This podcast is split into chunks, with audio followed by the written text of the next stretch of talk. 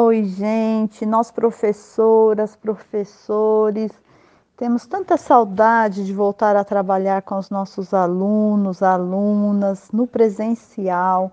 Nós já estamos há um ano dentro de casa, mas por que a gente não volta?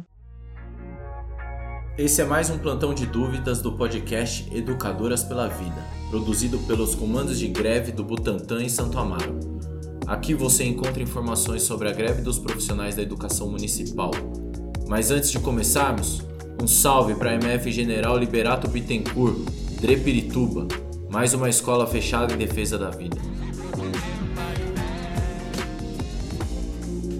Por que a gente não volta? Vamos ouvir aqui da nossa colega professora. Para a gente começar essa conversa, é bom que a gente entenda o momento da pandemia que nós estamos vivendo. Desde janeiro, nós temos batido recorde de mortes por Covid-19 no Brasil, com uma média móvel de mais de mil mortes por dia. Além disso, em São Paulo, entre janeiro e fevereiro, aumentaram o número de internações e casos novos de Covid. Isso demonstra que, longe de ter passado a pandemia, estamos vivendo um dos seus piores momentos. Somado a esse triste cenário, temos uma nova cepa, ou seja, um novo tipo do vírus circulando por aí. Esse novo tipo ainda está sendo estudado, mas existe a suspeita de que ele seja muito mais contagioso que o tipo de vírus inicial. Dentro de tudo isso, de um novo tipo de vírus mais contagioso, da enorme quantidade de óbitos por dia, do aumento das internações e também dos novos casos, se torna absurdo pensar numa volta às aulas presenciais. Puxa, fica muito difícil, né? Sem chance. E com relação às escolas, elas estão preparadas, né? Se tivesse que fazer esse retorno hoje? A escola pública em São Paulo vem tendo corte de verbas de pessoal há algum tempo. Então, nós tivemos redução de equipe de limpeza, redução de profissionais da educação e corte de verbas nos últimos anos.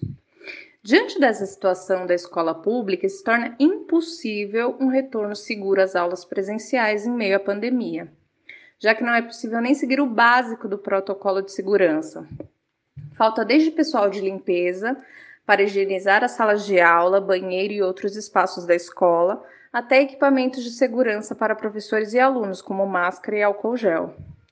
Já com relação aos prédios da escola, na sua imensa maioria falta ventilação, então normalmente as escolas não têm janelas que podem ser abertas, tendo no máximo vitrôs que deixam somente uma fresta de ar entrando. E nós sabemos que em locais onde não há ventilação nem limpeza constante, o contágio é gigante.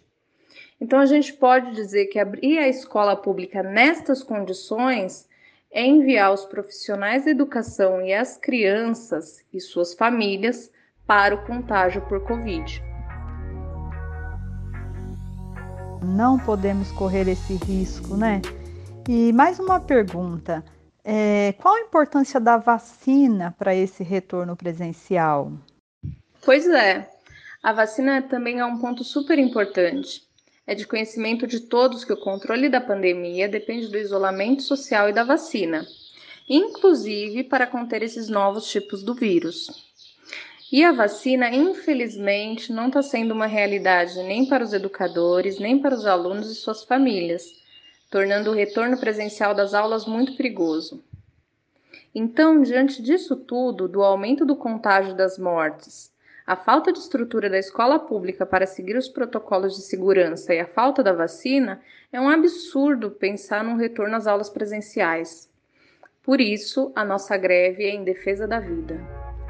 Você ouviu mais um episódio do podcast Educadoras pela Vida.